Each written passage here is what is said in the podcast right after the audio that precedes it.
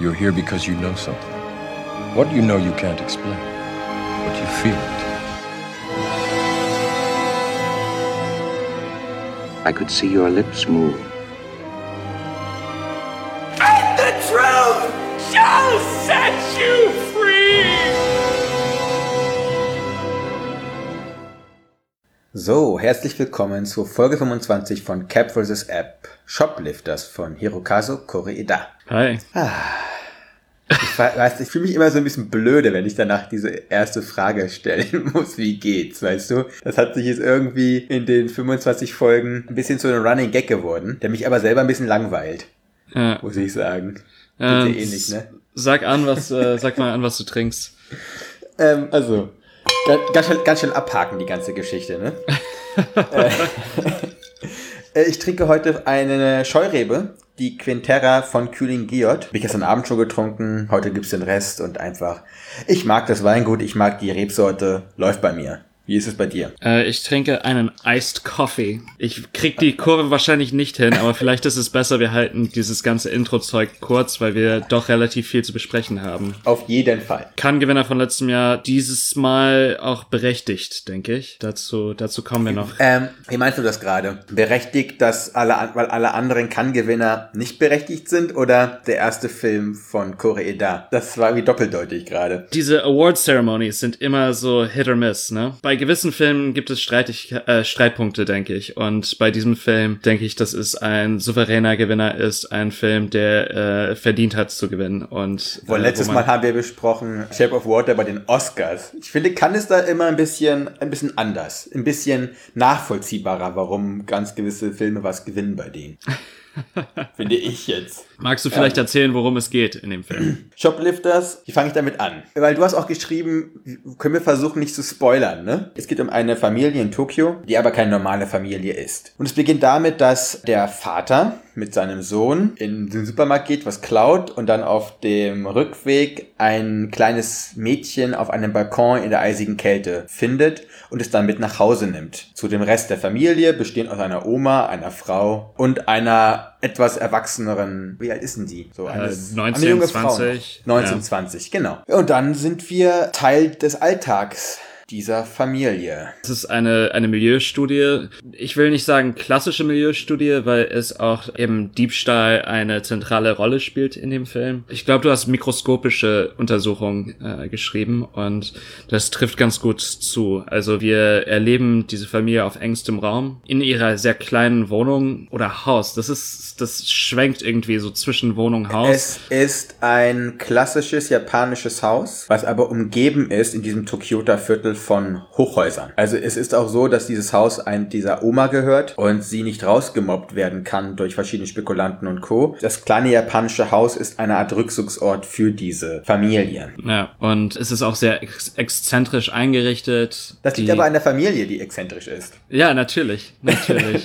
Das muss man einfach mal so sagen. Koreeda erlaubt es, dem Zuschauer sich mit den Figuren durch deren Alltag zu bewegen. Eigentlich ist das das Einzige. Er ist Beobachter. Ne? Also er, er ist nicht aktiver, aktiver Mitgestalter dieser Welten, sondern es scheint immer so, als ob irgendwie eine Kamera haben, die irgendwie so leise, schleichend mit den Figuren umherwandelt durch deren Leben. Und dann innerhalb dieser kleinen Momente, in dieser, dieser Betrachtung entsteht danach das große Ganze. So. Deswegen, immer wenn ich in diesem Film sitze, und das war bei dem auch, ich war da im Kino gewesen, und irgendwie lässt ein das nicht wirklich los, obwohl da er an sich Okay, bei dem Film ist es ein bisschen mehr äh, Daumenschrauber am Ende, aber eigentlich passiert da nichts Dramatisches. Du hast keine Rettungsmissionen eigentlich, da gibt es keine, keine untergehenden Schiffe, keine brennenden Häuser und nichts. Ja. ja, wie eigentlich zu erwarten wäre von einem, von einer Milieustudie. Klar, aber es ist trotzdem eine dramatische Konstellation am Ende des Tages. Ja, natürlich. Ähm, das aber es kommt einem so nicht, also es kam mir zum Beispiel auch so nicht vor. Und auch am Ende blieben für mich andere Punkte übrig als eigentlich dieses, wir wollen ja nicht spoilern, ne? Also es ist ein Twist am Ende. Also das Ja. ist, das ist es. Das Narrativ selbst, also die Handlung selbst ist relativ unwichtig, meinst du? Nicht unwichtig, sie ist aber einfach nicht spektakulär geskriptet, das meine ich damit. Du brauchst keine brennenden Häuser reingeschrieben bekommen, damit du diese Leidenschaft und diese Emotionen entwickelst für diese Figuren. Das entsteht,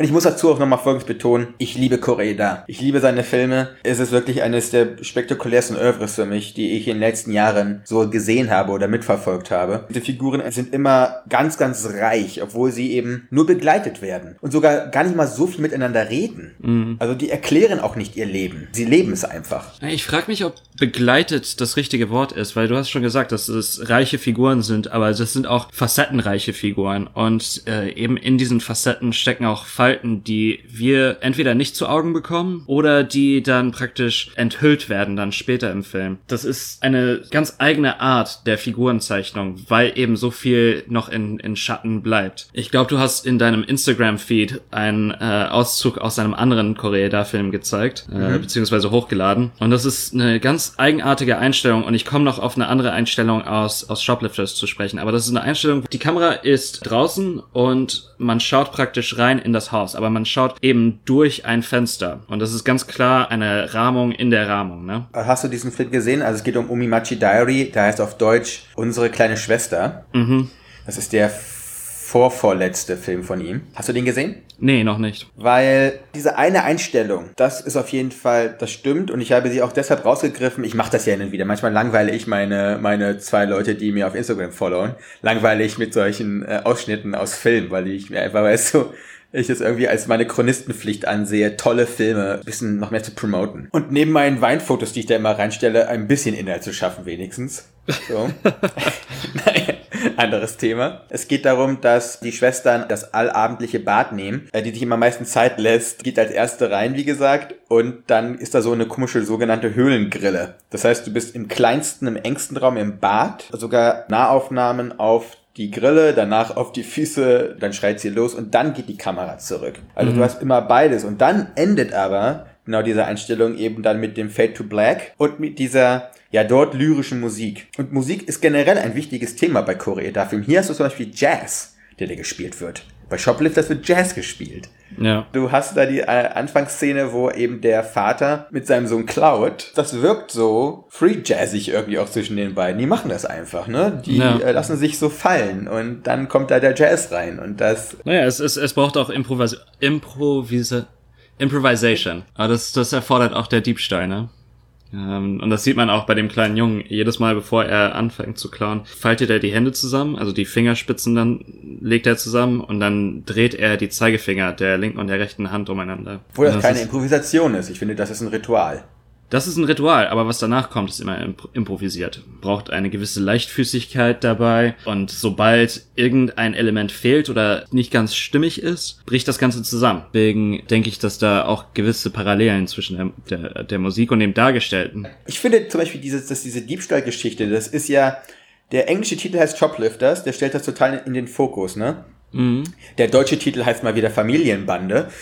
Oh, das sind wieder diese deutschen Titel, die mir so auf den Keks gehen. Mhm. Ähm, das könnte auch eine schlechte Vormittagsserie, äh, hier Samstag-Nachmittagsserie sein. Findest du nicht? Irgendwie auf dem ZDF so Familienbande. So, Klingt echt. eher nach so einer äh, Investigative Reporting, so der Clan. Ach so, von, hier die, ähm, die Clanstrukturen von Berlin Köln auf. Naja, Aber nee, so low-budget-mäßig oder was? Ja, nicht mal, nicht mal Berlin-Neukölln, sondern so Ludwigshafen oder sowas, weißt du? Oder noch kleiner. Ke äh, Landstuhl. Landstuhl? Wie kommst du jetzt auf Landstuhl? Also ich habe mir nämlich tausend andere Städte eingefallen oder Dörfer, aber doch nicht äh, Landstuhl. Naja, gut. In, naja, ich, als ich in Ludwigshafen gelebt habe, bin ich ah, so. zu einem Kumpel äh, nach Rammstein gefahren und da ist man ah, eben an so. Hauptstuhl, Landstuhl, Frank Frankenstein. Die hießen alle so witzig und das ist mir dann immer im Kopf geblieben. Frankenstein in Deutschland? Habe ich gar nicht gewusst. Ja, ja, es also gibt auf, auf dieser. Naja, ich, ich glaube, wir driften ab.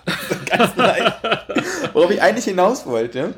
Ich finde, dass diese Diebstahlgeschichte, das noch nicht mal amoralisch wirkende, gibt so einige Punkte, die in diesem Film sind, wo sich die Familienmitglieder gegen das Gesetz verhalten. Ich war so gefesselt von der Story, wie es dazu kommt, dass dieses Mädchen Teil dieser Familie wird. Und es ging nämlich gar nicht mehr so richtig darum, um diese Ladendiebstahlsgeschichten. Und das fand ich interessant. Also du hast, ich habe oder Verständnis habe ich eigentlich auch aufgebracht für das, was sie tun. Das ist es eben. Also, dass man diese, dieses Verständnis auch entwickelt. Diese Familie lebt am Abgrund. Es ist eine existenzielle Situation, in der sie sich befinden. Wir sehen eine andere Familie in diesem Film und ein anderes Haus. Der Mann der Oma hat sich von ihr geschieden, dann neu geheiratet und äh, hat ein anderes Kind gezeugt. Hat dann wohl auch gut verdient in der Zeit. Das heißt, diese Familie Familie, die irgendwie eine Verbindung zu unserer Familie hat. Also ich sage jetzt unsere, arm und reich hier. Das ist äh, Ja, ja, relativ, sie- genau. relativ einfach. Es ist relativ einfach, aber es ist unglaublich clever gemacht mit dieser Verbindung der der Delinquenz auch dieser Familie eben dass diese Oma dahin geht um praktisch eine Spende zu bekommen von dieser Familie die sich ihr gegenüber irgendwie haben sie das Gefühl eines Solls oder eines Musses Einer sogenannten Schuld.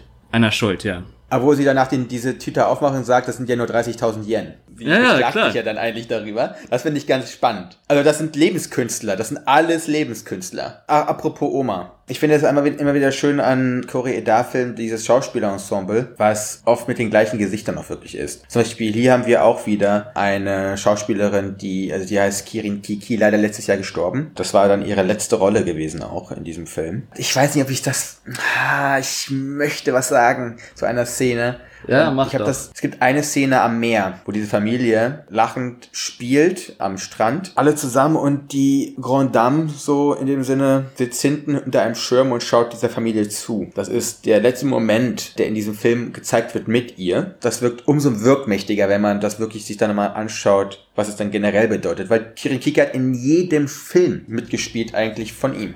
Also von Koreeda. Bei Still Walking, bei Like Father, Like Son, bei Kiseki, bei After the Storm. Überall hat sie mitgespielt. Das ist so dieses verbindende Gesicht der Filmografie dieses Regisseurs. Ja. Auch famose Schauspielerin, wirklich. ist wirklich sehr gut das sind sie alle ich weiß nicht sind das alles professionelle Schauspieler Also zum Beispiel auch einer dieser äh, besonderen Schauspieler. Ich finde, dass der wirkt wie so eine Mischung aus einem japanischen Bill Murray und irgendwie so eine bisschen Jack Nicholson so auch in seinem Lachen manchmal. Das Lily Frankie, der den Vater spielt. Das sind alles eigentlich Schauspieler. also die fünfjährige vermutlich jetzt nicht Ja gut, bei Kinderschauspielern, ich glaube, da sind die Grenzen fließend, ehrlich gesagt, zwischen ersten Auftritt und dann einer weiteren Karriere. Auch die Kinderrollen, die sind famos, wirklich famos. Koreeda-Filme und Kinder, das ist auch so ein eigenes Thema. ja da kannst du mehr sagen als ich Warum? äh, weil ich eben nur äh, Shoplifters kenne Haben wir nicht mal zusammen geguckt? Nee haben wir Also, nicht Ach, so ist das. Sag doch sowas, ey.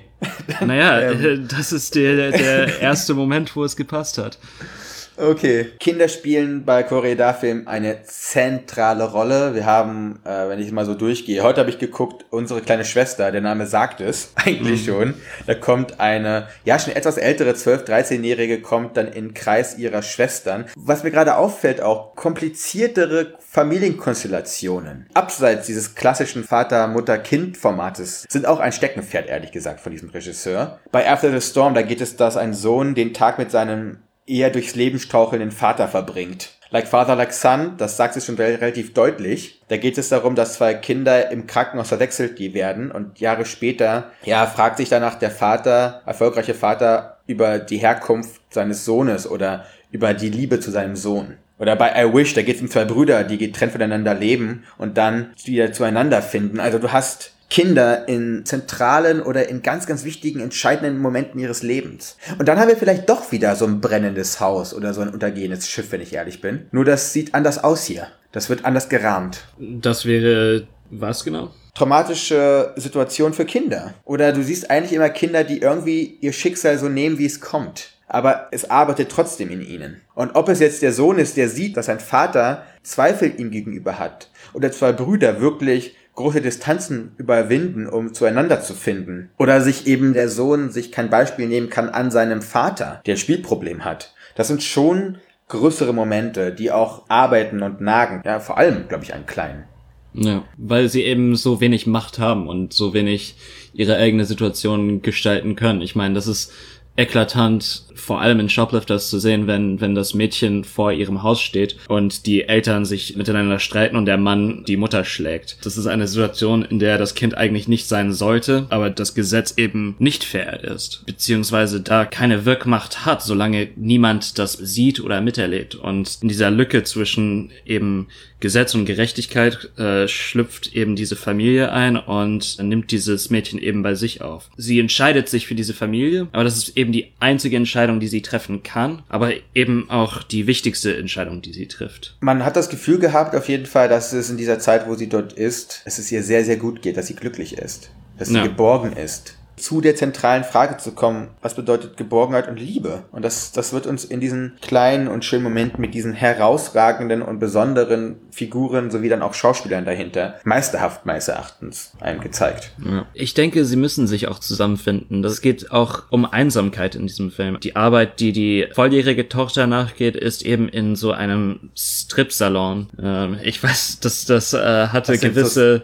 So, das sind so ähm, Sex-Booths mäßig, ja. wo danach Männer hinter getönten Scheiben sitzen und die Frau dann vor dieser Scheibe onaniert. Die Oma verbringt Zeit in so einer Spiel Spielhalle. Das sind Ausdrücke der Moderne, denke ich. Unseres Moments, unserer, unserer Zeit. Ähm, diese, diese Sex-Booths, das haben wir auch in Paris, Texas ähm, angesprochen. Ja, wo das, zwischen diesen beiden Filmen liegen 50 Jahre gefühlt, ne? 30, 35. Ich glaube, Sex-Business ist das eine der ältesten Gewerbe der Welt. Nur Aber das diese, mit diesen getönten Scheiben, das ist eben... Nur diese laute Form auch. Also das ist ja, das ist so ein riesiger Raum, wo ganzen Frauen, oder die ganzen jungen Mädchen sind es eigentlich, in Kostüme sind und unter vollem Neonlicht irgendwie auftreten. Und dann ist es dann vielleicht genau das, was du sagst, unsere Zeit. Du hast da diese moderne, große Welt, die laut ist und blinkt. Und dann hast du aber diese Familie innerhalb dieses kleinen japanischen Hauses als Rückzugsort, der ja so wohlig warm erscheint. Ja. Und da gab es nämlich eine Szene und die bleibt mir wirklich, immer wenn ich jetzt an diesen Film denke, denke ich an diese Szene. Da geht es um kalte Nudelsuppe an einem verregneten Sommernachmittag. Mhm. So eine Alltäglichkeit und so eine dann aber auch Brisanz innerhalb dieser Alltäglichkeit, die fand ich, äh, hat mich einfach umgehauen. Ich habe ja. da, hab da wirklich Kopfschütteln mit offenem Mund äh, im Kino gesessen, als ich diese, als ich diese Szene gesehen habe. Alle dieser, dieser Figuren einem ans Herz wachsen. Und dann kommt, du hast ja gesagt, da gibt es einen Twist, man könnte auch sagen, ein Big Bang, der aber wieder nicht laut ist, sondern eigentlich kommen muss, um es mal so zu sagen.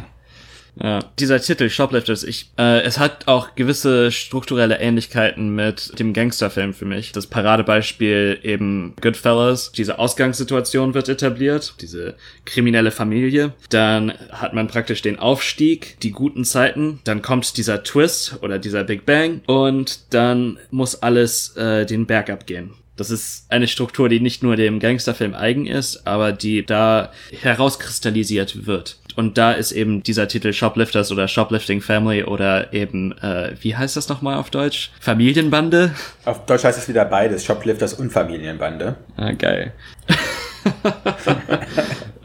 ja, wie gesagt, Deutsch und ihre Titel. Das ist eine never-ending Story irgendwie. Ja, müssten wir eigentlich eine, eine, eine Special-Folge dazu machen. Ja, wir lassen uns doch mal durch den Kopf gehen.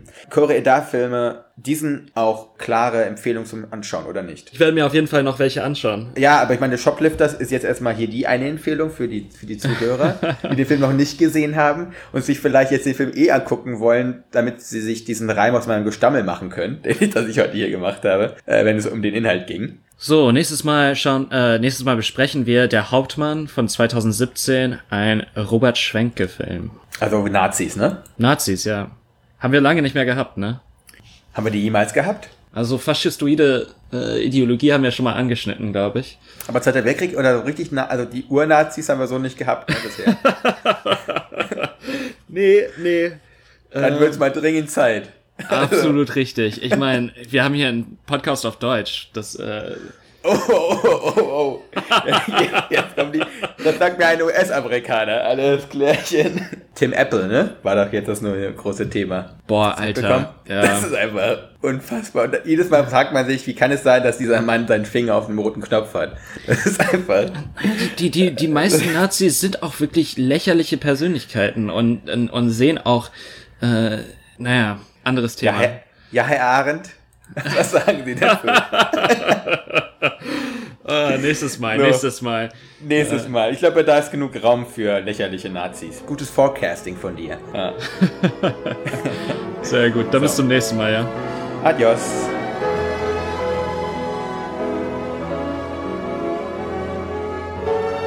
What do you want? You, you want the moon? Just say the word and I'll throw a lasso around it and pull it down. Hey, that's a pretty good idea. I'll give you the moon, Barry. Just shut up. You had me at hello. You had me at hello. You should be kissed and often, and by someone who knows how.